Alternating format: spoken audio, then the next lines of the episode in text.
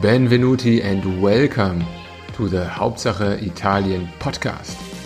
This time with another English speaking episode where we want to dive into the history of austerity. And today, for that matter, I have the privilege to speak with Professor Clara Mattei.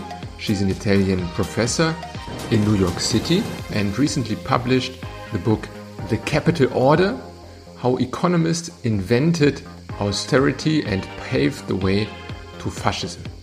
In her book, Professor Mattei challenges basically the conventional understanding of austerity through a lot of detailed analysis of historical documents.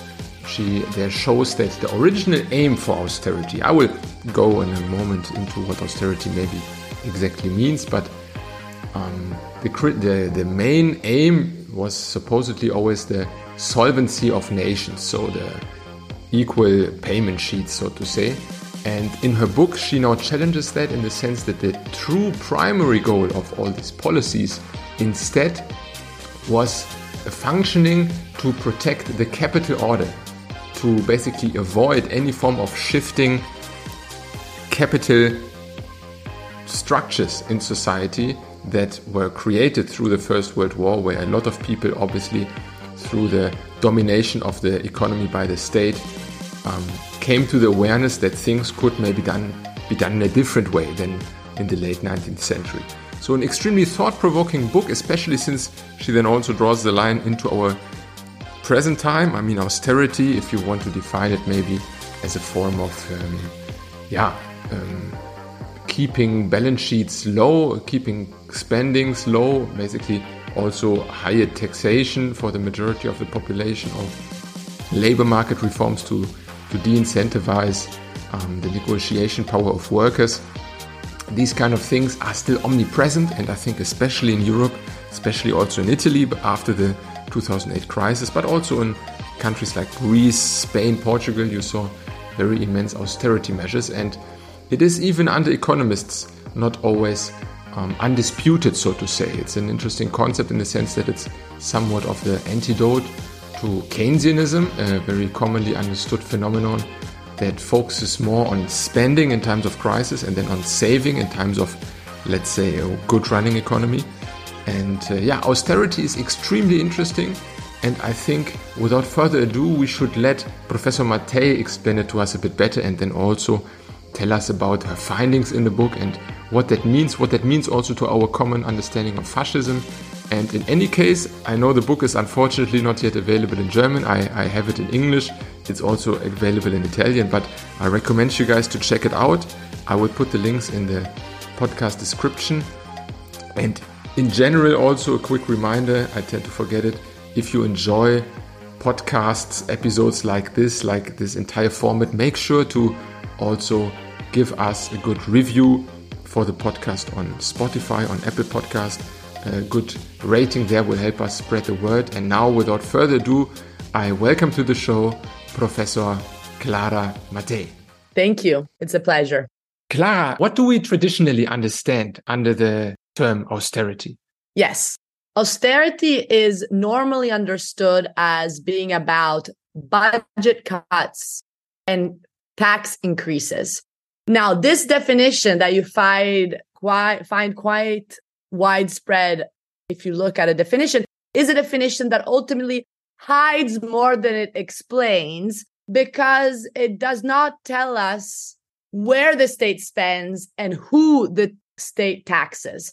So, the capital order, the book I just published, is really an attempt to rethink austerity in a way that it really puts austerity as a crucial element to understand current day policies, tendencies of contemporary capitalism. And in this sense, austerity needs to be understood as a set of three domains of policymaking, what I call a trinity fiscal austerity, monetary austerity, and industrial austerity. So perhaps I can just define them briefly so that we can begin the conversation. Sure. Fiscal austerity is again not about tax increases in general and spending cuts in general. It's about the state actively cutting social expenditures. So cutting healthcare, cutting schooling, cutting public housing, and unemployment, whatnot, while the state is spending in other direction that is ultimately directions that benefit the elites, the 1%, those who make money off of capital and interest rather than out of wages.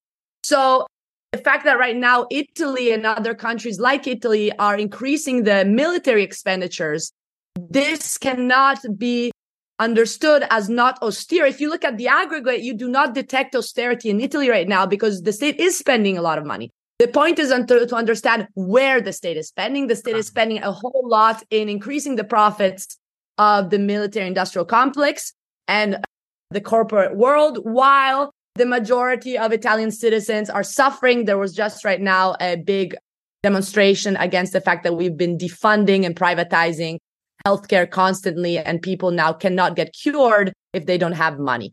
So that's one component of fiscal austerity. The other component of fiscal austerity is, of course, who is being taxed.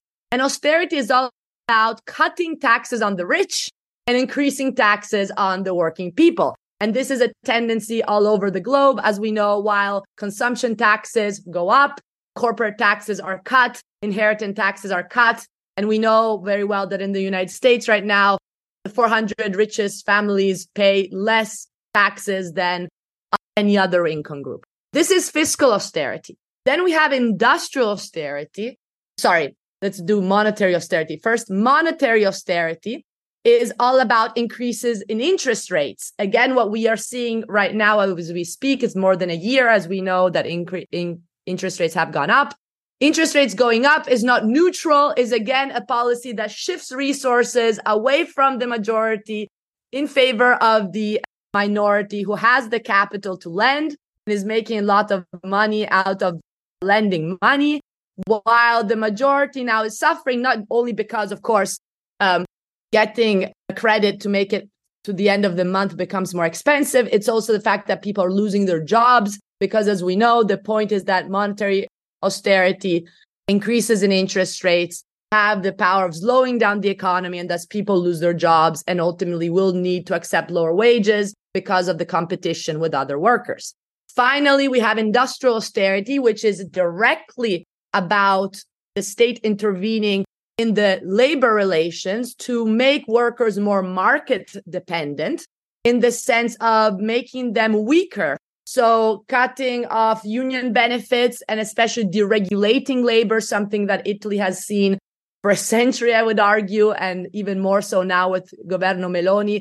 We are incentivizing precarious forms of labor, part time, vouchers, all things that ultimately kill the bargaining power of the workers. And most importantly, industrial austerity is also about privatizations because privatization, once more, take people off public employment, those jobs that have more rights in favor of competing in a market which has the tendency to repress wages. Yes. So I mean, just maybe for the for the listener, I think you you give an interesting also interconnection between those three uh, definitions in the beginning of your second chapter. Maybe for the ones who who have the chance to read into it, that will be giving, I think, even even a clearer look. But okay, so understood so far the the austerity economics. Now you go a lot of steps back. You basically try to tell the origin story and the and the impact. Something that I I think maybe to start off here that I found also very interesting was the the significant role of the World War One in that and how it impacted the, the social order. Could you maybe start a bit by explaining why this was for you such a pivotal moment? Yes, thank you very much. Austerity serves to de democratize and depoliticize the sphere of the economy. And now we have been so used to giving up economic decisions to experts that decide on the basis of criteria that are criteria that are the opposite of what actually would fulfill the benefit of the population that we rarely detect austerity. The reason why it's important to take a historical lens and especially to look at what happened 100 years ago is because history can teach us to be more attentive to elements that once more today we take for granted. So the importance of the First World War is big because during the war, the free market economy that had dominated for more than 100 years, at least until that point, in Europe. And again, the book focuses on Western Europe, right? Not in the Eastern part of Europe in which revolutions were happening. What I tried to show is that also in the hub of Western capitalism, the war shook the economy and shook the pillars of our capitalist economy, namely wage relations and private property of the means of production, what is at the basis of our, our, our of our economic system, were all of a sudden denaturalized in the sense that the state intervening with the war effort made clear that they were the outcome of very much political decisions that were going actually against the interest of the working people and society at large.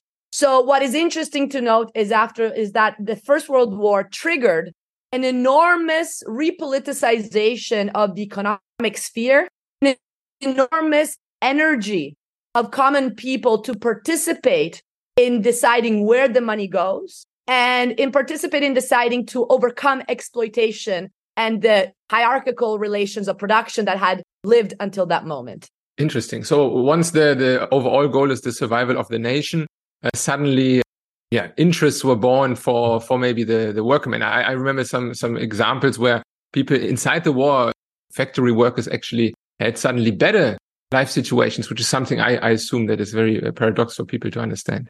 Yes, the role of the state during the First World War was quite complex. There were various different strategies the state used in order to appease the population while securing greater productivity. So, of course, the first germs of the welfare state were born during the war in Italy, for example. But and this is true for all european countries. But at the same time there was also a, a, need to discipline the working population because of the need to produce a lot in order to win the war. So in italy is a typical case in which we militarized the workforce in the sense that people got some benefits but at the same time if they did not show up to work they would get in trouble even fined or potentially jailed so this again showed how exploitation which was before left to the private employers to take care of was something that the state all of a sudden regulated. And again, the state kind of took control of the workforce. And this made everything more political and thus more contestable and thus potentially questioned and overcome. Understood. Understood. Okay. And then we see 1919, the end of the of the war, and now basically the the old system wants its influence back. The private sector, I guess, is out of the equation, and uh, two things that you put here I, I found interesting as a very pivotal moments were the conferences in Brussels and Geneva in the early 1920s. Is it really possible to reduce now this creation of austerity to those two things? I mean, maybe just as a as a naive person, it reminds me a bit of the of the Bilderberger allegations you sometimes read, you know, where small conferences supposedly have large uh, global influences. Um, or how do you derive maybe then the the birth story of of austerity after the war? Thank you. So, first of all, I would like to mention that the first part of the book is all devoted to these alternative systems that were emerging. So, mm-hmm. the fact that actually economic democracy was not only talked about, but sought through various ways, more reforms in Britain, but in Italy also through these worker councils with Gramsci at the head of them. That was very important in opening up imagination for a different future. So, I, it's very important for me to understand that austerity, as I reconstruct its origin story in the second part of the book, is only really fully uh, analyzable in its nature and logic if we look at it as a form of reaction to these alternatives to capitalism which were emerging. So this is the big thesis of the book is that austerity is not a policy mistake. So it's critics of austerity need to move beyond this apolitical view of austerity by which it's just bad theory because it doesn't help promote economic growth. The whole story here is to say that austerity has a very vital function for the reproduction of capitalism because it serves to foreclose alternatives. So right now we live in a world in which all these alternatives are foreclosed because austerity has been successful with 100 years of operation and has never stopped shaping our lives. But after the First World War, it is clear that the experts in power, people running the government, and economists who were advising were extremely worried including someone like Keynes, were extremely worried of the possibility of a different society to come. And thus, austerity emerges to block any reform that is reform that goes against the interests of the capitalist ruling elite. Mm-hmm. So, yes, the conferences. So, the conferences are, I think, an, a locus of formation of this austerity code. And as you point out, of course, it's not just there that these ideas flourished, but it is certainly there. I think that we have documents. The book is written through archival resources. I spent many, many years in the archives. It is all based on historical primary research. So it is at the Brussels conference that we see documents, formal memoranda that were released as sorry resolutions that were released as being kind of the agreement point of all of the nations participating to these international financial conferences which were one the, amongst the first in the history of our society to be the first financial international conferences. And here we really see the whole trinity the trinity of austerity we just described fiscal monetary industrial really connected with one another, clearly with the idea that they had to be, the state had to be coherent in its fiscal, monetary, industrial policies with the objective of silencing the working classes, of assuring that everyone would go for the motto, produce more, consume less, fundamentally cutting the possibility for people to consume and making sure that they stop striking so that they would increase their productivity and ultimately increase the rate of exploitation. Okay, understood. And um, thanks also for clarifying that pivotal message of your book, because I think it's also in the name, right? How basically economists invented austerity to to basically protect the, the previous capital order. Now, now the second element of your title comes in, and you basically look forward, or like you you path the way from austerity towards fascism. Now, of course, from a German public discourse, I think there's no topic more highly and curiously debated as how to understand this, this basically this way into fascism. I know from a limited understanding of Italian public discourse equally here. So how do you now draw the line from, from that point onwards, from these capital interests that have formed towards basically the, the march to Rome and the, and the overtake of, of the Italian state by the, by the fascists? Thank you. Yes. So this is very important is I focus on the role of economic expertise in constructing a narrative that is uh, beneficial to austerity, right? So the austerity policies that ultimately bring about this coercive mechanism by which people are reduced in precarious conditions so that they can stop thinking about alternatives because they're blocked materially also needs some theory to justify it. And economists in that moment were important because they were also the first amongst the first representatives of the marginalist framework, what now we study in school, the neoclassical framework. And so it's interesting for me to note how these marginalist economists, this neoclassical economists, were really, really connected with uh, the first Mussolini cabinet. They were directly working with Mussolini. And of course, Mussolini, the March on Rome, there's many stories about how, of course, there's all these vested interests that support Mussolini against these possible uprisings of the workers. But certainly, what is clear is that economics played a big role in legitimizing the, the rule of Mussolini. Mussolini, and this is very important, Mussolini did not come to Italy with a coup. He mm. actually won the elections. I mean, won the election. He got a good amount of votes during the elections, and then he was called by the king himself to uh, mitigate a political crisis. So we see here that the liberals played an enormous role.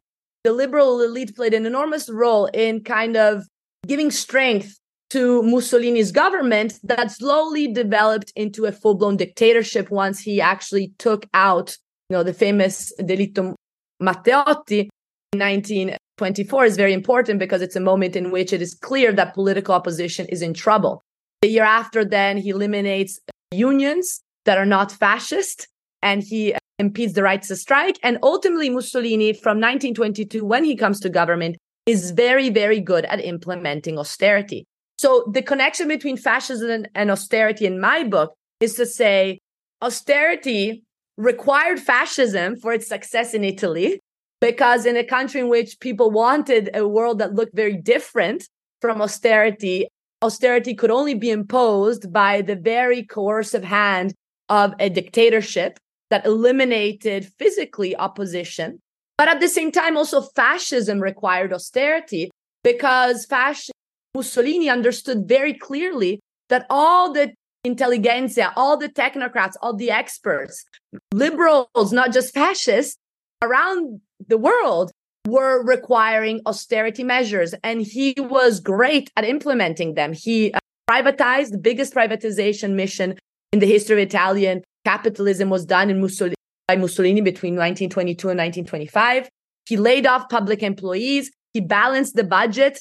And all of this was really seen with eyes of big respect from the part of the whole liberal elite. So I had a whole chapter that digs deep into how the Brits, mm, not just the Italian experts, were applauding Mussolini for his capacity to do the right policies at the right time. Montagu Norman, the head of the Bank of England, who is the emblem of British liberalism, was using words that are quite astonishing. He was saying, fascism has surely brought order out of chaos over the last few years.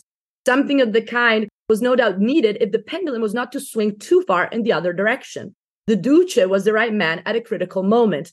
This was written by Montagu Norman, head of the Bank of England, in 1926, when the regime had shown the full oppressive face, to Jack Morgan of JP Morgan Chase. Again, uh, the financial Wall Street was also very supportive of Mussolini.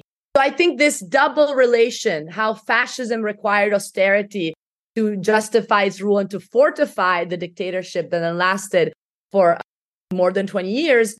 And at the same time, though, how austerity, it was clear to everyone that if we wanted austerity, the only way to do it was through an authoritarian state.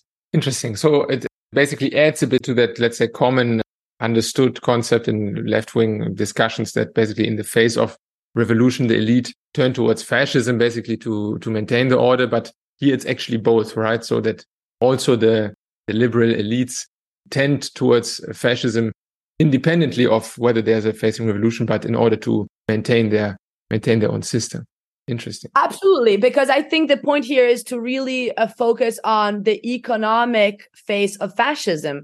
And the economic face of fascism is repression of the working class, wage repression. In Italy, wages were curtailed dramatically thanks to fascism, increasing the profit rates and this, though, is not, this is the message that is provocative in the book, is that this is not very different from the ultimate goal of the ruling liberal elite, mm. right? So ultimately, we can thematize how much capitalism with different faces is ultimately a system that requires the sub- subjugation of the majority. And any political means goes for this end. And in some cases, ultimately, we see how fascism is just the best way to do it mm. because it's more more it's faster yeah and and this this perspective of the british support for that i kind of reminded me of the various um, development dictatorships that you saw maybe for example in the in the cold war africa where of course as long as they maintain certain structures in the in the in the capital interests it was quite supportive independent independently whether it was democratic or not but that that a certain interest was to be maintained at all cost absolutely absolutely. And it's not just interest in of one specific corporate group against another. The point here is the interest of the reproduction of capitalism itself right? And we know that in order for capital accumulation to happen biggest pillar is wage relations that need to be secured and especially a disciplined workforce and this is in general the precondition for a healthy economy so the the big paradox i want to line here is that how a healthy economy requires the sacrifice of the majority of citizens. And this, I think, is very explicit if we look at what happened 100 years ago, but is again something that unfortunately is kind of a mainstay of our capitalist economy that rarely is discussed because we naturalize capitalism. But 100 years ago, alternatives were actually operative in the West mm-hmm. of Europe, including Italy. Now, something you give me already the path ahead to that, but I was going to ask you since you you you are Italian, you teach in in the US, but I'm sure you have closely, as for this book, also analyzed the the Italian economic history. But maybe excluding the 50s and 60s, because I suppose that was a quite overwhelming period of growth and reducing inequality. But do you see that austerity also otherwise has influenced the economic development of Italy since since those early days? Absolutely, absolutely. So the the the big message of my scholarship that I'm pursuing uh, with a future book, which will focus on the post Second World War, oh, so okay. 50s, 60s, is indeed to say austerity is not the exception of the neoliberal epoch starting in the late 70s, but it's actually much more of a permanent feature in the development of the capitalist history.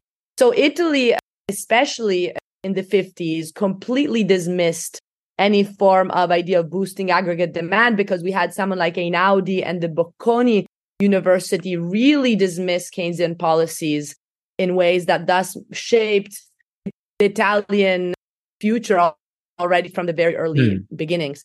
Just for uh, context, for sure. those were also the same economists that that that passed away in the 20s, right? I think Einaudi you mentioned there. Absolutely. That's the other big thing here is to show how Einaudi, who then recycled himself as an anti-fascist, was really extremely supportive of Mussolini throughout the 20s for his capacity to implement austerity, and then ultimately never gave up austerity with the fall of fascism. So the, again, how if we focus on the economics and the economic agendas of these different governments, unfortunately, we see constant continuity. And this is, of course, very much true if we look at the case of Mon- Mario Monti, someone like Mario Draghi, and finally someone like Meloni. We see, again, right now, Meloni is giving up on all of her electoral promises of doing something different than austerity because ultimately she she is forced forced politically, but also understanding that either she does that or the whole of the, you know, uh, the, the markets will turn against her. Is is she is very obviously doing a lot of austerity in our country right now by curtailing the citizenship income. She really started a war against the poor. That was a typical facet of what economists were doing already a hundred years ago. But but do you see any alternative to that? Because I think I mean something you also mentioned, of course, this uh, the politicization aspect. And I, I suppose as an it- Italian leader, given all the constraints in a, in a common currency union or the, the dependency also on the on the on the markets, basically to trust that that debt burden. Do you see any foreseeable future where where such a austerity narrative as a as a political leader can actually be overcome? Yes, but it requires a complete rethinking of our economy. And I think this is why it's not up to someone like me to just give some recipes in the abstract. But what I really try to push, especially in the first part of the book, is how the concept that Gramsci came up with, which is the concept of praxis, the idea that it's only in building concrete alternatives that you can come up with economic theories that help bring these alternatives forward, can we really have a different future. So I really do think that we are in a historical moment, also given the climate catastrophe that is looming and the enormous inequality crisis that people are being made more aware of the fact that our system is unsustainable from the very, very bottom of it. So, in order for Italy itself, of course, could push for messages. Right now, we have a referendum that is an anti austerity referendum. We're getting the signatures, so an instrument of direct democracy against spending for the war and spending for, for example, health, the healthcare system that is collapsing these type of messages i think are messages that can start breaking away with a trend of austerity and then of course one has to become very imaginative in understanding how you can really overcome wage relations mm. by actual economic democracy mm. I think yeah it's it's very true that the times i mean these poly crises of i don't know energy uh, covid the war now or also the climate change in, in general give a lot of room for people to to use i guess austerity again as a tool of just solving the current crisis right? Because it always comes in after some economic uh, turmoil that then austerity is needed to reconstrain at least uh, the, the, impact. Absolutely. And what is really interesting i think is again to the message of my scholarship is also that no economic problem is separable from political issues right so ultimately we see now with the inflation crisis why are, are why is the ECB increasing the interest rates? Well, ultimately because this does serve to discipline workers and in a, and they we see what is happening in the United States with people leaving their jobs the great resignation is really happening globally. People are giving up um, participating in a market economy that is really paying too little. And there's new strikes, new uh, new or mobilization. This is scary for the for those at the top, for the technocrats at the top, because they know that capitalism is not a permanent fixed given. This is what they want us to think, but actually they know it needs constant protection. And so austerity serves to constantly protect the status quo. This is why I think the first thing to do is again critical awareness of how our economic system works and it operates, and thus understand how we can move from there. Maybe if I can, given that I know you wanted to ask me, but perhaps we skipped, is that it's interesting to note how the case of Germany, for example, and Nazism in Germany in the 30s is a case that I think resembles more of what happened with Meloni now that she came to elections and won the elections, in the sense that austerity operates to uh, kill class consciousness, kill the sense that actually it's workers who produce value and thus should be at the center of the economy, and actually produce a sense by which if you're poor, you deserve it and you are individualized, right? And, and disempowered. So this individualization and disempowerment ultimately makes it such that people see the alternative in voting for the extreme right. Mm. And voting for an extreme right that also represents itself as an alternative to austerity, right? And I think this is what happened in Germany is that Germany had to undertake an enormous amount of austerity pills uh, after the First World War, throughout the 20s, after also with the Great Recession, they went for more austerity. And this ultimately really, really um, created anger, but anger that was not really political in the sense that the real enemy was not understood as such. People took it on the weakest, right? The weakest members, be it the Jews, be it the migrants, be it what we see today. The fact that people have lost sense of what is really the problem here, meaning that an elite is profiting on the skins of everyone else and thus takes it on the poorest, the weakest, and at the same time believes in these supposed alternatives coming from right wing fascist governments. What is clear in the case of Meloni, and I think it was probably clear also in the case of Nazi Germany, even if I'm not a specialist on that, is that promises when it are are not met in the sense that immediately once power is taken, it's clear that if you want to survive in a capitalist system, then you need to build the confidence of the markets uh, you need to do the orthodox policy so that you can be integrated within the global economy. And this is something that Mussolini knew very well and Meloni knows very well. But again, I think what happened in Germany is different from what happened in Italy yes. because Italy was facing a empowered working class. Mussolini came to power with the problem of workers being strong and thus austerity needed to defeat the workers. The case of Germany, I think, uh, Germans, people had already been defeated by the austerity previously to Hitler, and ultimately yes. Hitler gained electoral sympathy because of his supposed opposition to austerity, which then, of course, did not lead to a real alternative, just as Meloni is not leading us to a real alternative. Interesting. Yes, I think um, for for for people who are more interested on that, also on the deflationary uh, politics of the of the Brüning times, there's been also some some work by Adam Tooze I, I recommend here and also some books by him on on the deflationary aspect instead of the commonly understood inflationary aspect of the Nazi way to power. But um, yeah, I think this austerity thing you can probably draw it on on basically every other pol- political issue as well, being it I don't know IMF criteria for the developing world. And I would like to do probably then uh, three more podcasts with you on that. But uh, maybe for the moment, I, I thank you very much for the for the common understanding of austerity. We should think about not only about the history but about political implications of every policy and not just accept whatever we are told. And uh, yeah, maybe if that book from the 50s and 60s and those times comes back, I assume no other countries will be more curious to understand their own growth model as Germany and Italy. I assume maybe instead of Japan, those were the, the biggest uh, economic wonder stories. And I'm very happy uh, until I can understand how you dissolve those ones then uh, for us. Thank, Thank you very you. much. Uh, last Thank words are to you. Yes, I'll take the last word just to say that an important element of austerity that we need to like be aware of is the element of de-democratization that comes from with independent institutions such as independent central banks, right? Because Mussolini did austerity directly with political coercion, but in our contemporary societies, the way is to create situations by which people cannot decide on economic issues, right? So, of course, the Eurozone is meant so that monetary policies are taken away from political debate that is internal. And especially the ECB has in its mandate the fact that they cannot hear from any political organ, right? It's actually in the constitution of the ECB so that you can do more deflation, not caring, not regretting, not apologizing as the the inventors of independent central banks said that are the, the protagonist of my book. So I think that's another element to really keep in mind to be aware of what is currently going on. The message here is that the economic is political and we need to really take it seriously into consideration to hope for a better future for everyone. Thank you so much for having me. Thank you very much.